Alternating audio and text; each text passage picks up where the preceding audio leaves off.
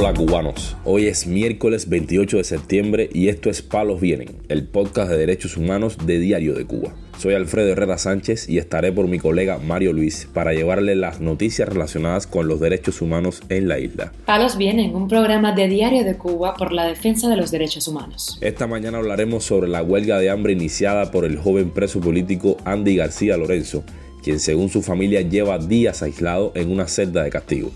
También abordaremos la publicación de los resultados oficiales del referendo para el Código de las Familias, donde se exponen cifras que no encajan con los datos precedentes.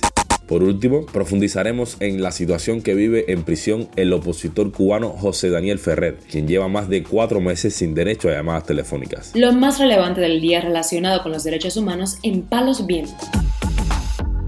La hermana de Andy García asegura que el joven preso político del 11J se encuentra plantado en huelga de hambre y aislado en una celda de castigo.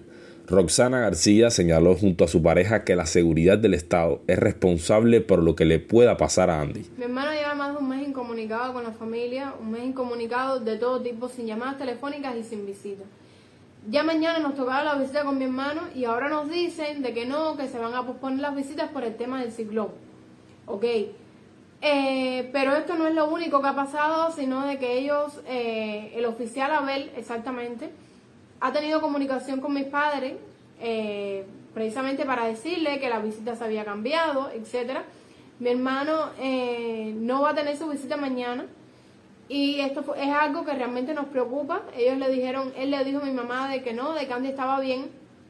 Y cuando ella le preguntó si estaba plantado realmente, él le dijo que no. Aunque Roxana desconocía los motivos que llevaron a su hermano a plantarse, los familiares de otros reclusos, compañeros de Andy, le explicaron que se encontraba aislado, muy delgado y en huelga de hambre. La joven se mostró preocupada por las posibles represalias que pudieran tomar contra Andy las autoridades penitenciarias. Roxana recordó las torturas a las que fue sometido el preso político el año pasado durante otra huelga de hambre. Precisamente otra huelga de hambre fue depuesta por el profesor cubano Pedro Albert, opositor recluido desde hace más de 10 meses en la prisión de Valle Grande. Albert llevaba aproximadamente 9 días en huelga de hambre y sed desde el 13 de septiembre y luego 3 días más en huelga de hambre, cuando fue trasladado a la sala de penales del hospital militar. El profesor de física y matemáticas Pedro Albert, de 66 años, está a la espera de un juicio que debía haber ocurrido hacía tiempo. Recordemos que este opositor es un paciente de cáncer. Por querer caminar en apoyo a la marcha por el cambio convocada en noviembre de 2021 por Archipiélago, el profesor había sido hecho prisionero ese mismo mes, revocándosele la fianza que ya tenía por una causa de desórdenes públicos un castigo dispensado a muchos que como él se manifestaron el 11 de julio. Este domingo, después de mucha insistencia para que abandonara la huelga, la seguridad del Estado al fin le prometió que el juicio esperado se celebraría el miércoles o algún día de esta semana. La familia ha encontrado a Pedro Albert muy flaco. Las autoridades permitieron que tomara una sopa, con lo cual poco a poco se irá reincorporando a la alimentación regular. Según fuentes cercanas al caso, el profesor está consciente de que esta semana, y especialmente el miércoles, se estarán sufriendo las consecuencias del huracán Yan pero accedió por ver posibilidades de que esta vez la policía política sí cumpla con su palabra y le celebren el esperado juicio. Si no lo hacen, informa Diario de Cuba allegados al profesor, este volverá a la huelga. Palos viene. En otro orden de información, el Consejo Electoral Nacional de Cuba hizo público los datos oficiales que dejó el referendo popular desarrollado este domingo por el Código de las Familias. El 66,85% de los votos de la isla aprobaron el proyecto de ley. De los 6.269.427 cubanos que votaron, poco más de 5.900.000 lo hicieron de forma correcta, pues el resto de las boletas quedaron invalidadas. Más de 3.950.000 cubanos dieron el sí al Código de las Familias según los resultados oficiales.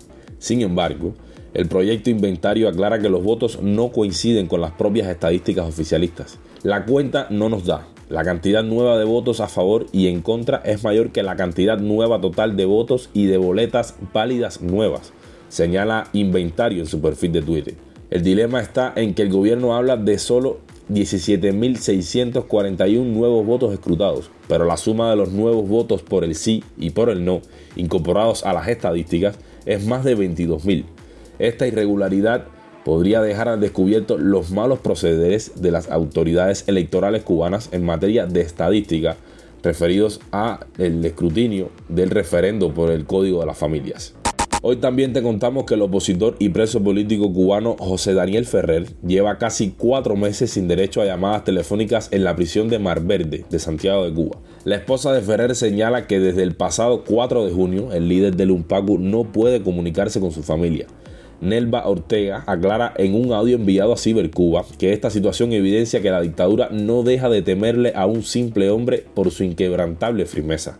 Ortega refiere que su esposo lleva tres meses y 23 días semidesnudo, lleno de lesiones dermatológicas, producto de las incontables picaduras de mosquito y al azote de hongos y bacterias. Palos Vienen, un programa de Diario de Cuba por la defensa de los derechos humanos. Muchas gracias por acompañarnos este miércoles en Palos Vienen, el podcast de derechos humanos de Diario de Cuba.